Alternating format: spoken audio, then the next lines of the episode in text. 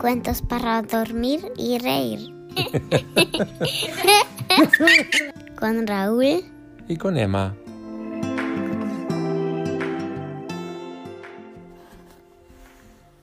La gallina del mago Yoyo. Un día, Bobo el duende pasó ante la casita del mago Yoyo y he aquí que lo vio acariciando a una hermosa gallina color chocolate. Al mismo tiempo le decía, Pon un huevo para mi gallinita, mi bien, un huevo de chocolate mientras cuento hasta diez.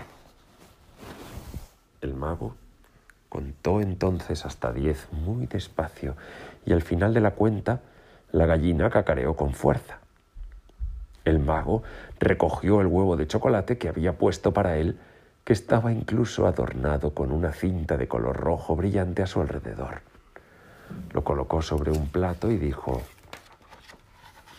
Mi querido huevecillo, algo pequeño te ves. Por favor, crece un poco mientras yo cuento hasta tres. Contó hasta tres y para enorme sorpresa de Bobo, el huevo creció hasta ser el triple de grande. Oh, dijo Bobo, que salió corriendo a toda velocidad cuando el mago dio media vuelta y lo vio. Oh, qué gallina tan hermosa para tenerla en Pascua. Mira que poner huevos de chocolate de esa manera. Cuanto más pensaba Bobo en ello, más deseaba tomar prestada la gallina, y de pronto vio al ave marrón caminando por ahí, a solas.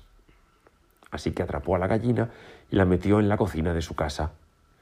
La acarició y dijo Pon un huevo para mí, gallinita, mi bien, un huevo de chocolate mientras cuento hasta diez.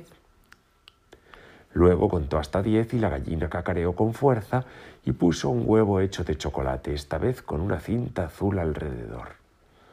Bobo estaba encantado.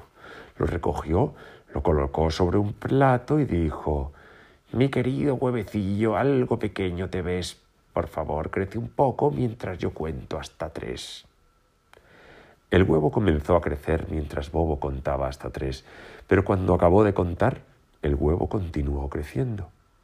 Bobo se quedó muy sorprendido. Al principio se sintió contento porque pensó que cuanto más grande fuese el huevo, más chocolate podría comer. Pero qué horror. El huevo no sabía cuándo parar. Creció, creció hasta ser tan grande como la mesa, que se rompió bajo su peso, y luego continuó creciendo hasta el techo y lo empujó hasta el dormitorio de Bobo que estaba encima. El duende estaba asustado. Le gritó al huevo que dejara de crecer, pero el huevo no le hizo el menor caso. Le arrancará el techo a la casa, sollozó Bobo. Ay, tengo que ir a rogarle al mago Yoyo que me ayude. Salió corriendo y le contó al mago Yoyo lo que había pasado. Yoyo, dijo el mago, estás recibiendo un buen castigo, bobo. Eres muy malo. Si me hubieras traído mi gallina cuando la encontraste suelta, te habría regalado un hermoso huevo de Pascua. Y ahora mira, tienes uno que no quieres. Oh. Al cabo de un rato, acompañó a Bobo a su casa y le dijo al huevo Mi querido huevo, eres muy alto y creo que prefiero que seas más bajo. De inmediato el huevo se encogió hasta ser realmente diminuto. El mago se lo metió en el bolsillo, recogió la gallina, se despidió de Bobo y se marchó a su casa. Y el duende se quedó muy, muy triste. Y con la mesa y con el techo de su casa por arreglar. Fin.